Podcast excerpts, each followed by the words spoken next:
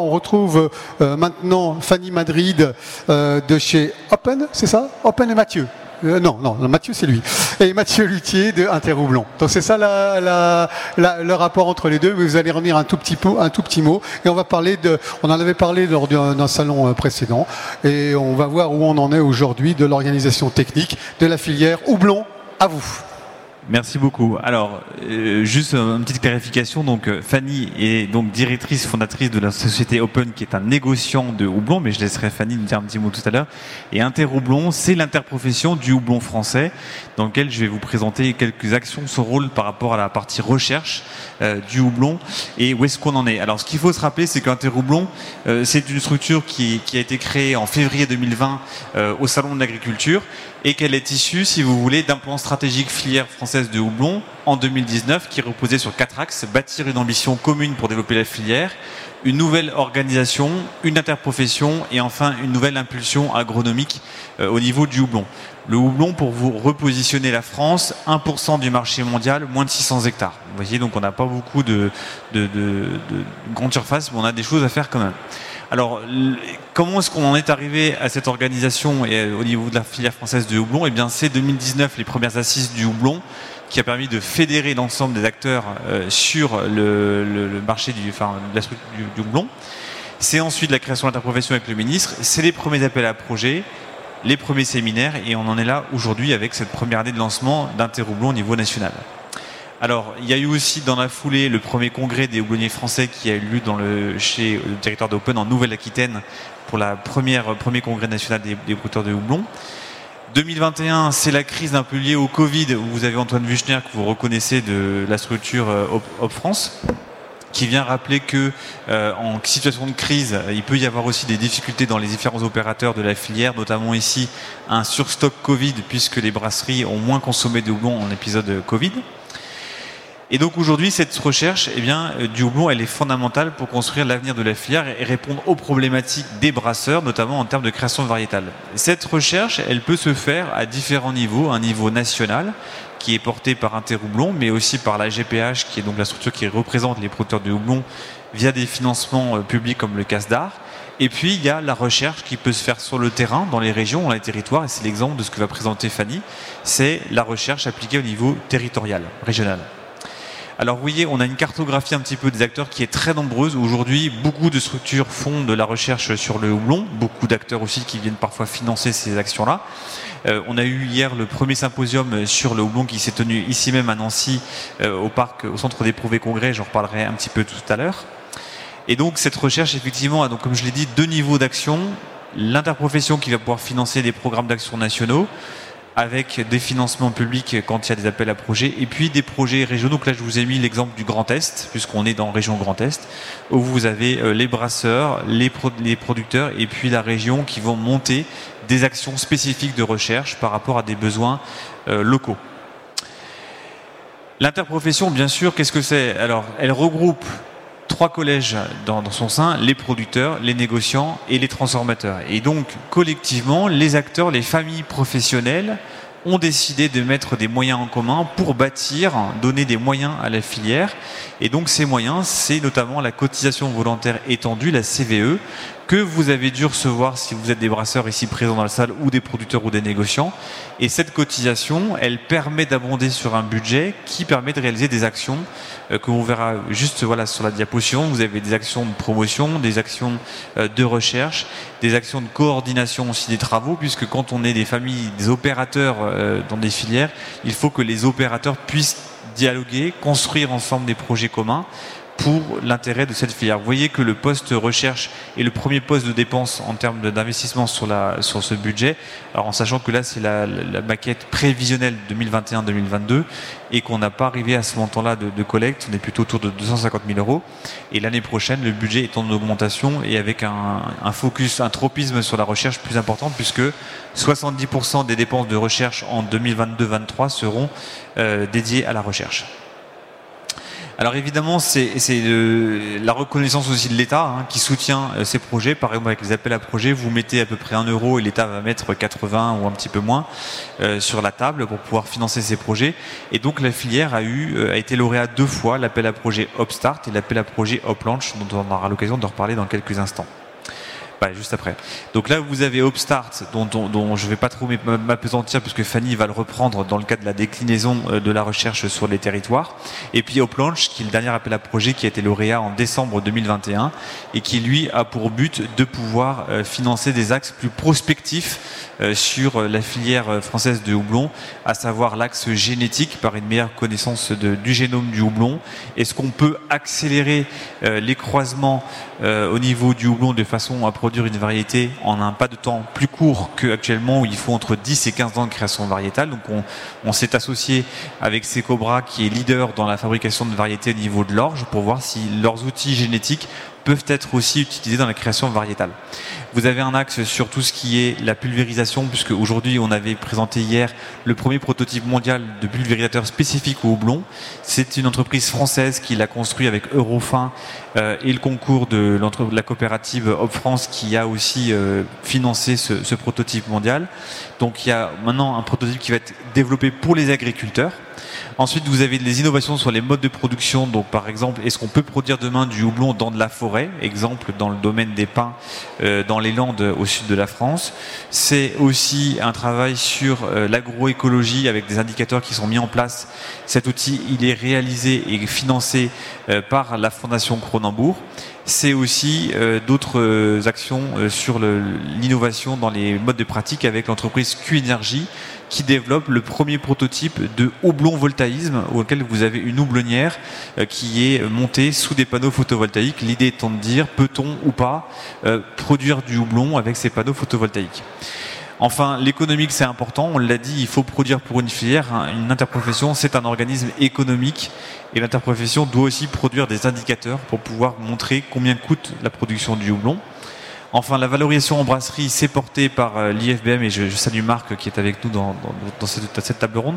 Euh, c'est important pourquoi? Parce que l'idée de cette, euh, action dans Planche, c'est de dire on va prendre une même variété sur différents terroirs, notamment chez Fanny en Nouvelle-Aquitaine, et on va regarder concrètement dans la bière l'impact du terroir dans la bière Est-ce qu'on aura des bières vraiment différentes parce que le houblon aura exprimé des choses différentes au niveau euh, de, son terroir Donc ça c'est très intéressant de mêler le, terroir dans cette action-là. Voilà, alors cette stratégie de recherche, elle est aussi portée par la structuration de la filière, c'est-à-dire qu'aujourd'hui, euh, pour accélérer euh, l'ensemble des moyens financiers qui sont mis en place et des actions, il faut aussi se donner un corps à ces structures de recherche. Donc aujourd'hui, d'abord, vous avez au niveau international l'IHGC qui se réunit tous les deux ans, qui est le congrès scientifique des chercheurs euh, internationaux sur le, sur le houblon, et donc qui permet de, fédérer les, les, grands chercheurs sur les sujets du houblon. Et puis vous avez, nous, au niveau français, on a travaillé sur quelles sont les thématiques qui intéressent les producteurs, quels sont les axes prioritaires sur lesquels ils veulent travailler dans les années à venir pour qu'on puisse construire des programmes et des actions de recherche dans, dans les différents euh, plans de financement. Alors prenons par exemple 2022, eh bien il y a eu dans, le cadre de cette trajectoire des actions sur la protection des cultures, la modélisation, la génétique, l'irrigation, la qualité et l'épétisation, l'adaptation variétale au contexte pédoclimatique, la contractualisation qui n'est pas une thématique de recherche mais plutôt un outil au service de la filière, le séchage, les autres débouchés et puis la création d'un premier cahier des charges de production national euh, pour la production de houblon. Donc cette structuration, comment est-ce qu'elle s'opère? Elle s'opère avec une interprofession, bras armés financiers et d'action pour la filière, la représentation avec la GPH, et enfin la recherche qui va être intégrée demain au sein de l'ITEP-MAI quand euh, les conseils d'administration auront validé cette euh, proposition, de façon à ce que le houblon maintenant soit intégré au sein d'un institut qualifié qui sera donc éligible au financement notamment du CASDAR et donc de pouvoir in fine euh, développer des nouveaux programmes de recherche. Alors j'en ai parlé en introduction, c'est évidemment ce symposium, c'est une première, hein, il n'y en a jamais eu en France avant, donc le premier symposium sur le houblon français a eu lieu euh, pendant deux jours à Nancy. Certains d'entre vous que je reconnais dans la salle étaient présents et, je vous remercie d'avoir été à nos côtés pour réfléchir ensemble euh, sur ces enjeux-là. Donc pendant deux jours, on a réfléchi sur les thématiques euh, qui sont aujourd'hui développées partout euh, en France avec différents laboratoires, mais aussi à l'international puisqu'on avait un chercheur de Prague qui est venu euh, nous présenter résultats de ses travaux. Et puis cette, cette manifestation a permis aussi d'échanger au sein de l'IFBM sur la valorisation et les travaux de recherche sur le houblon et l'IFBM mais également aussi euh, de pouvoir réfléchir à une prospective 2035, parce qu'aujourd'hui, euh, on sait que le houblon, il faut créer des variétés entre 10 et 15 ans, et bien 2035, c'est un horizon, c'est 13 ans qu'on se donne pour réfléchir à ce cap stratégique. Qu'est-ce qu'on doit mettre en place pour arriver à développer euh, cette filière française de houblon? Voilà, on a eu la chance d'avoir quand même pas mal d'acteurs qui nous ont suivis euh, dans ce projet-là, des acteurs de machinisme, Q-Énergie j'en ai parlé, puis Expert c'est le prototype, la Cronenbourg bien sûr, l'ITEPMAI, et puis on a eu hier matin des pitchs d'entreprises qui sont venus présenter des projets innovants. Euh, je pense à Equilabo ou HPP qui sont présents euh, sur le, le, salon des brasseurs aujourd'hui, sur un projet de valorisation des arômes via les huiles essentielles. Et puis on a eu des projets voilà, très différents, Twist Aroma euh, ou par exemple Cronenbourg qui ont présenté leurs travaux sur l'agroécologie. Voilà pour ces actions du, symposium et je laisse la parole à Fanny. Alors, ouais, ça marche. Merci beaucoup euh, Mathieu pour ce début de présentation. Donc moi je suis Fanny Madrid, je suis récemment euh, nommée secrétaire de Interhoublon et euh, je suis également cofondatrice de la société Open euh, depuis 2018. Donc rapidement, Open, euh, c'est une entreprise qui propose une solution de diversification à des agriculteurs qui cherchent à faire des productions à haute valeur ajoutée. Et donc on les accompagne dans la production du houblon en faisant le suivi technique et la commercialisation des récoltes aux artisans brasseurs. Et aujourd'hui, on travaille avec une dizaine d'agriculteurs dans le sud-ouest et l'ouest de la France. Voilà. Et on a un petit stand en C13 si ça vous intéresse pour plus tard. Donc moi je vais vous présenter euh, l'appel à projet Upstart qui a été déposé par euh, l'interprofession en 2020. C'est le tout premier appel à projet qui a été déposé juste après la création, donc c'était un projet euh, ambitieux. donc c'est un, projet qui a été financé par France Agrimaire d'un montant total de 400 000 euros et donc financé à la hauteur de 200 000 euros. En termes de partenaires, Mhm. Excusez-moi. Non. Bon, en termes de partenaires, euh, on a été, ça, représente donc Open, le comptoir agricole, la Chambre d'agriculture du Nord-Pas-de-Calais et euh, la Chambre d'agriculture de Normandie. On a également euh, Brasseurs de France et, et l'interprofession qui, sont, qui font partie de ce consortium. Euh, ce consortium euh, s'est donné pour objectif de travailler sur euh, sept axes. le premier axe, c'est l'adaptation variétale pédoclimatique dans les territoires ciblés. L'idée, c'est de voir comment certaines variétés s'adaptent à différentes régions de France et comment elles se comportent. on a plus particulièrement, plus particulièrement travaillé sur les variétés alsaciennes, mais je vais montrer les premiers résultats juste après. Le deuxième max qui est très important, c'est euh, apprendre euh, en termes d'irrigation, apprendre plus sur les besoins en eau de la plante d'une région à une autre pour se préparer au changement climatique et ou dans le sud-ouest par exemple euh, pour améliorer nos pratiques d'irrigation. Euh, au niveau du séchage, on s'intéresse beaucoup à l'impact de la date de récolte euh, sur euh, le séchage. Il faut savoir que le houblon, il y a une date de récolte très précise, donc une certaine maturité qu'on va obtenir. On essaye de modéliser cette date de récolte en fonction des différentes régions et de voir l'impact que ça peut avoir sur la qualité en fonction du séchage. Ensuite, euh, certains acteurs de la filière houblon française se sont dotés euh, d'outils de, pelletisation, plus ou moins récemment.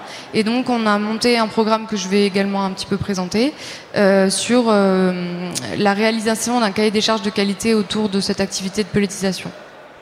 On a également un axe pour fournir de l'assistance technique aux différents acteurs dans les régions. Donc c'est vraiment pour financer des, techniciens dans les territoires.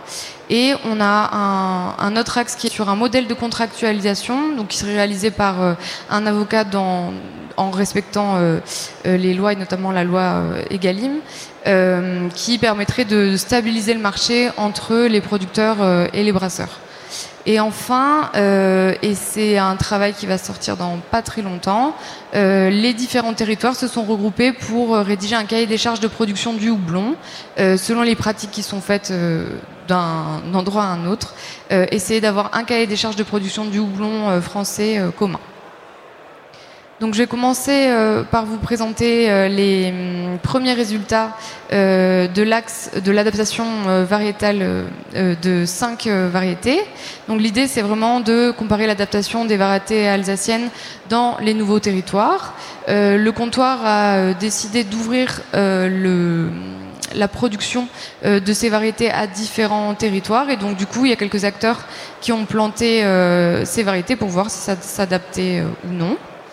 Et euh, donc euh, dans ces acteurs-là, il y a euh, la Normandie et le Lot-et-Garonne qui se sont lancés, qui ont planté euh, 15 plants par variété en 2021. Donc aujourd'hui, on a pu analyser euh, 2021-2022. Et j'ai oublié de dire que le programme il commence en 2020 et il finit en 2023. Donc on a l'année 2023 euh, devant nous pour continuer ces essais-là. Et voilà. Et donc euh, sur ces variétés-là, donc euh, après que ça a été planté en 2021, ce qu'on fait, c'est qu'on mesure euh, deux éléments euh, dans un premier temps. C'est vraiment la, le premier, c'est la physiologie, donc euh, voir comment les plantes se- se développent au cours du temps. Euh, donc il y a tous des, des protocoles scientifiques qui sont suivis par euh, chacun des acteurs. C'est pour ça aussi qu'on euh, met des petites quantités de plants parce qu'il y a vraiment un relevé un peu euh, strict qui est fait pour avoir des données euh, statistiques euh, euh, costauds. Et on regarde également dans ces territoires-là la sensibilité aux maladies et aux bioagresseurs, notamment sur le houblon. Euh, le houblon est très sensible au mildiou et à l'oïdium, et donc on, on regarde ça. Et, euh, et pour faire ça, euh, notamment, euh, le, on, on prend des feuilles et on essaie de compter le nombre de bioagresseurs, de pucerons euh, sur chaque feuille à différentes hauteurs. Donc euh. Et euh, donc aujourd'hui, les résultats de 2021 et 2022, même si 2021 et 2022 ont été des années climatiques très particulières, avec 2021 2021 qui a été une année très très pluvieuse et 2022 qui a été une année très très chaude. Ce qu'on peut commencer à remarquer, c'est que euh, il y a une grande différence de maturité entre la Normandie et euh, le Lot-et-Garonne, par exemple. Euh, bon, ben, Lot-et-Garonne, comme il fait euh, plus chaud et que la somme de degrés jour est plus importante plus rapidement, on voit que notamment Aramis et Barbe Rouge euh, mûrissent beaucoup plus vite, à, peu près une semaine plus vite, mais ça dépend un petit peu des années. Et on a aussi vu qu'en termes de maladies, euh, la pression euh, pour les maladies euh, était plus forte en Normandie. Euh, voilà, donc une plus grande sensibilité. Aujourd'hui, il nous manque euh, les données de l'Alsace pour finir euh, cette, analyse. C'est donc une partie de mon équipe qui s'est occupée de tout faire les conclusions juste avant le symposium, donc il nous manque un peu plus d'analyse. Et demain, ce qu'on veut faire, notamment en 2023, c'est comparer les données de rendement pour avoir vraiment aussi des, des critères sur la productivité et, aussi la, ren- la rentabilité. En tout cas, pour l'instant, ce qu'on conclut, c'est qu'il y a du potentiel pour les variétés alsaciennes euh, dans les territoires de Normandie et Lot-et-Garonne. Ensuite, un des deuxièmes axes euh, que je vais euh, présenter, c'est la politisation. Euh, donc, euh, par exemple, Open, nous, on, est équipé d'une politiseuse depuis euh, 2020, mais le comptoir agricole a aussi euh, acheté une grande ligne de, de l'année dernière pour pelletiser toute sa récolte bio, pour éviter d'avoir des contaminations croisées notamment, et maîtriser la qualité. Et euh, par exemple, ce qui est assez intéressant, c'est que ce sont deux chaînes euh, complètement différentes d'un point de vue d'échelle.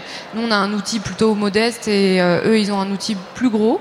Et donc, euh, l'idée, demain, tous les, enfin, tous les acteurs, plusieurs acteurs de la filière française auront des pelletiseuses.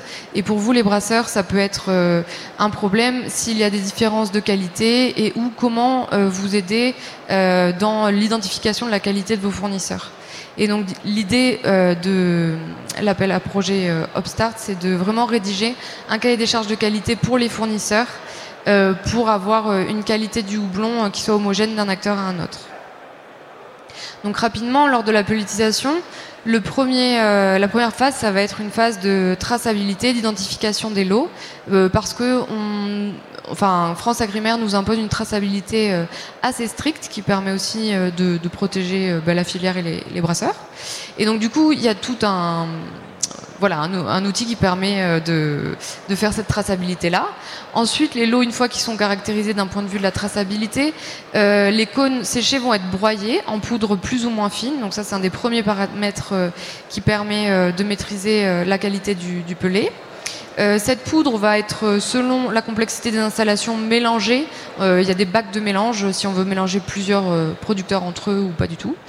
cette poudre va ensuite être amenée sur une matrice euh, donc une matrice plus ou moins épaisse avec des trous et des rouleaux vont compresser cette poudre dans la matrice, euh, ce qui va bah, créer les pelés qui sont en fait de la poudre de houblon euh, euh condensée, plus ou moins condensée.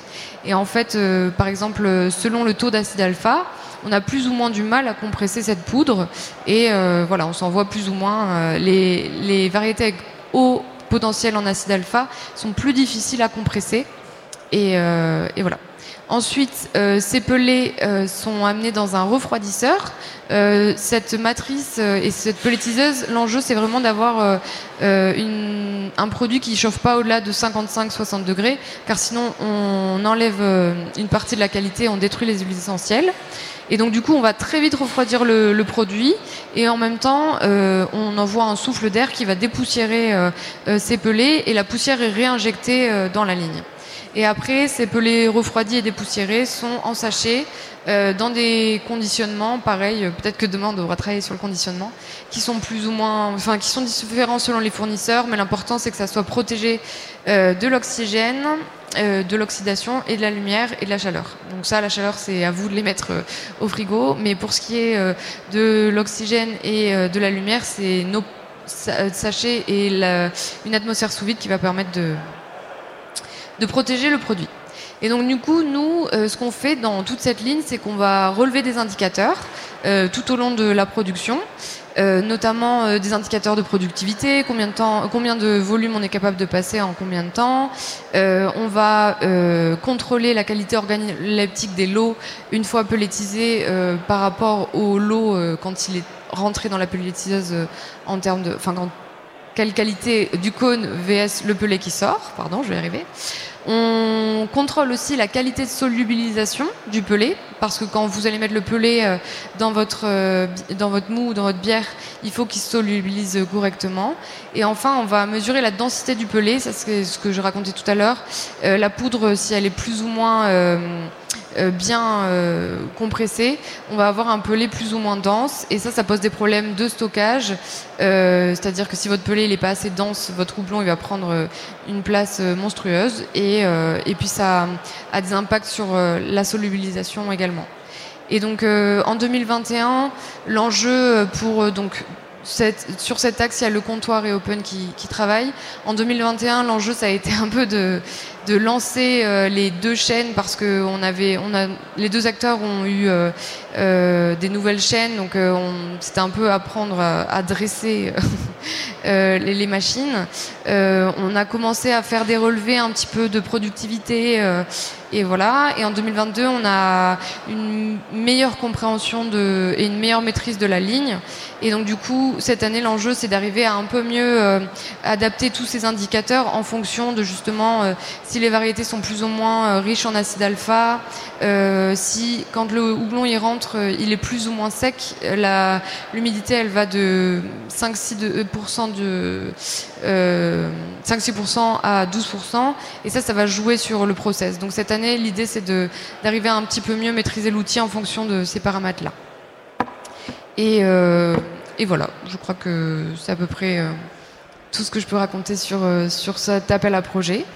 Euh, et n'hésitez pas si vous avez des questions. Alors merci pour euh, ces présentations euh, en duo. Et c'est toujours un, bon moment. J'imagine que certains d'entre vous sont intéressés par les questions diverses autour de ce sujet du houblon, un sujet pas forcément habituel dans nos, dans nos rangs. Je vais rechercher le bon micro, celui qui circule dans le public. Et bien entendu, la parole est à vous. On a encore euh, pas mal de minutes hein, devant nous, puisque euh, notre conférence suivante a lieu qu'à 17h. bienvenue à vous et euh, la parole est au grand public. Vous avez bougé Eh ben, il fallait pas bouger, tant pis. Voilà, c'est pour rire, bien sûr. Oui, non? Bon, peut-être que ces éclairages viennent en, complément de ce qui avait été euh, euh, décrit lors des, oh, qui avait été décrit lors des, euh, des présentations précédentes, hein, bien sûr, mais voilà, quelques, quelques approches, quelques peut-être affinages de, de ça. Est-ce que l'effet gushing dont on a parlé, enfin, le giclage dont on a parlé il y a quelques minutes, voilà, il y a une petite heure hein, maintenant, on a pas vraiment parler de houblon, mais un tout petit peu. On s'est dit que lorsqu'on faisait du dry hopping, si je ne me trompe pas dans cette euh, dénomination, euh, le risque pouvait, pouvait être accru euh, d'introduire un certain nombre de, choses qui sont dedans, où on en est de la du risque de pollution autour de cette question. voilà, c'est peut-être un, détail sur lequel vous pourriez éventuellement revenir, sauf si j'ai raté un morceau de ce que vous avez raconté tout à l'heure, parce que j'ai été dérangé plusieurs fois. Et puis peut-être d'autres questions qui vous viennent à l'esprit. Ça peut être un début euh, pour commencer quelque chose. Un, deux, trois? Oui Effectivement, euh, nous, ce qu'on a remarqué la première année, justement, euh, on n'avait pas de broyeur. Et en fait, du coup, nos pelés, quand ils se dissolvaient, les morceaux de pelés étaient trop gros. Et je pense qu'en dry hopping, ça a pu faire des, des impuretés qui ont dû créer beaucoup de. De, gushing ou de voilà. et de présence indésirable, on va dire ça comme ça. Oui, oui, oui. c'est un sujet hein, donc, euh, sur lequel j'imagine euh, la filière doit un peu travailler, même si ce n'est pas forcément un sujet euh, majeur.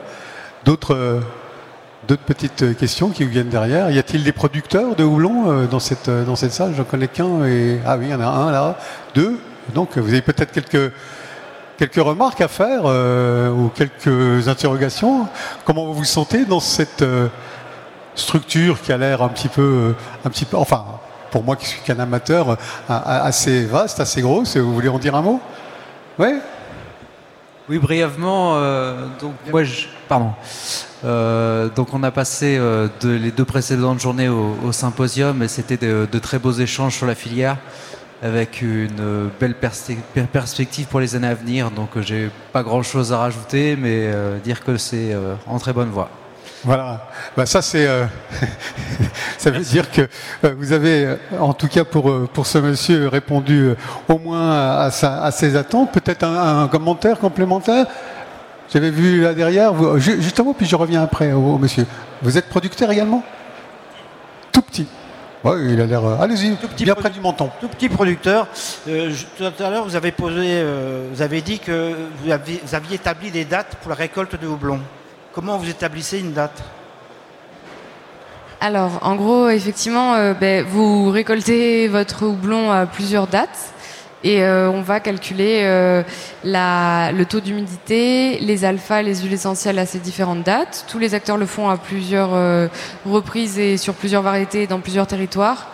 Et après, on met en commun les données. Et en fait, en fonction de ça, eh bien, hum, au niveau de la qualité, la qualité elle va, grimper. Et au bout d'un moment, quand le houblon il, est mature, il y a un optimum. Et quand il, après, il se met à rancir, un peu comme le, beurre. Et donc, du coup, euh, on est capable d'avoir un optimum qui joue sur le temps de séchage, notamment après le modèle euh, des olives et du raisin, euh, c'est un petit peu derrière, ça va avec, euh, j'imagine. Tout à fait intéressant. Vous voulez ajouter un petit quelque chose, juste un mot, pour comment vous vous retrouvez autour de cette filière Peut-être, non Non, non, ou pas Non? Non, non, je ne vais pas vous forcer, hein, bien sûr. Peut-être d'autres questions? Non, non, bien sûr. Excusez-moi, je ne voulais pas vous mettre en, en porte-à-faux.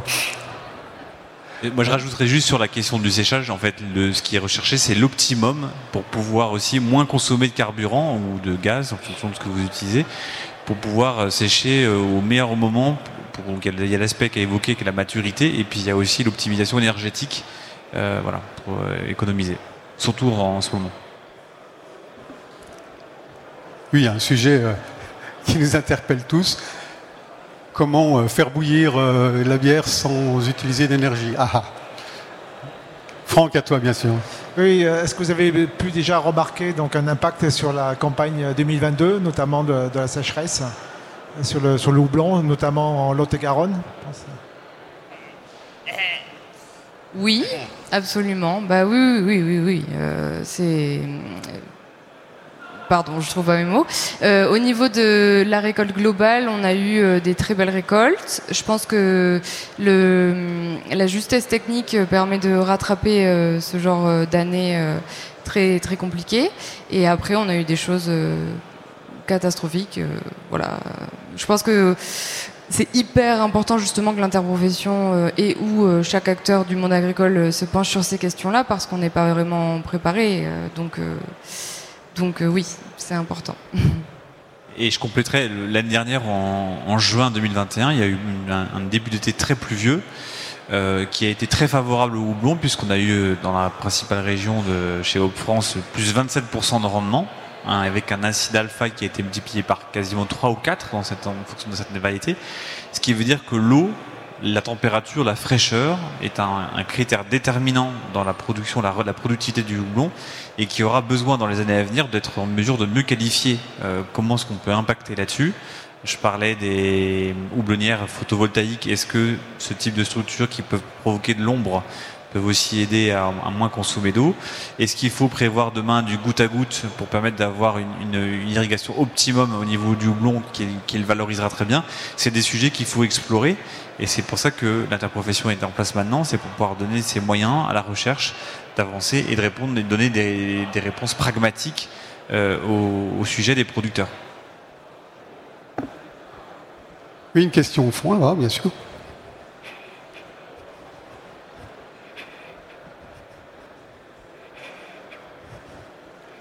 Pardon, pardon.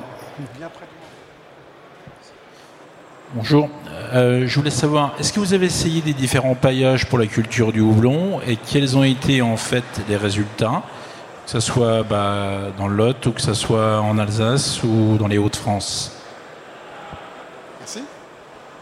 Euh, alors, à ma connaissance, que je ne dise pas de bêtises, euh, il n'y a pas forcément pour l'instant de d'essais qui sont euh, faits là-dessus. Alors moi, ce que je connais du paillage sur le houblon, euh, déjà la paille, il faut la trouver en grande quantité parce que donc même si on la met que sur le rang de houblon, euh, nous on a des structures qui vont de 1 hectare à par exemple en Alsace 16 à 20 hectares ou même plus. Et donc du coup, il faut quand même une sacrée quantité de, de paille. On est en bio, donc j'imagine qu'il faut de la paille bio. Et, euh, et, je sais que sur certaines variétés, le paillage, euh, donc euh, les souches se développent pas forcément vers le haut. Par exemple, Centennial va raser le sol. Et quand Centennial se, se, se met à, se, développe dans le paillage, en fait, ça peut favoriser une humidité et, et du mildiou. Euh, après, nous, par exemple, on va commencer euh, à faire ça en première année parce que les plants sont particulièrement euh, fragiles.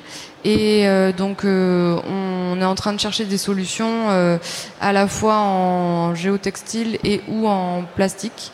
voilà. Mais c'est en tout démarrage. Et il me semble. Après, il y a des individuels, je sais que qui ont déjà essayé. Euh, je pense que ça donne des, assez bons résultats. Outre le problème des maladies, si l'année est pluvieuse, ça doit être compliqué. Mais après, c'est vraiment la disponibilité de la matière sèche en très grande quantité, quoi, qui est pas évidente à trouver. Je compléterai en disant aussi qu'il n'y a pas aujourd'hui d'essais formels qui ont été faits là-dessus, mais euh, le lycée d'Aubernay a déjà testé des modalités autour du paillage et que dans le, cadre de Hopstart, il y aura effectivement sans doute des, informations qui seront précisées dans le cahier des charges de production pour savoir si le paillage peut être pas une bonne technique ou une bonne réponse à des problématiques agronomiques. Mais il n'y a pas encore d'essai sur le, sur le sujet pour l'instant, ça viendra peut-être dans les années à venir. Et je recomplète. Et en fait, ce qu'on essaie beaucoup, c'est les engrais verts. C'est pas tout à fait euh, la même, euh, mais euh, ça, on, travaille pas mal dessus. Ah, un petit mot, productrice complémentaire. Vous en prie. Bonjour, euh, j'aimerais savoir, parce que nous on fait du houblon bio, euh, ce que vous pensez de la technique euh, Marcel Mézy. vous connaissez? C'est bactéries plus mycorhizes. Est-ce que vous avez fait des essais à ce propos? Oui. Euh, euh, alors, euh, je connais pas exactement cette méthode-là, mais je sais qu'il y a pas mal de nos producteurs euh, et qui ont, enfin la moitié qui ont, en tout cas à la plantation, apporté euh, euh, ce genre de solution sur certains rangs et d'autres non.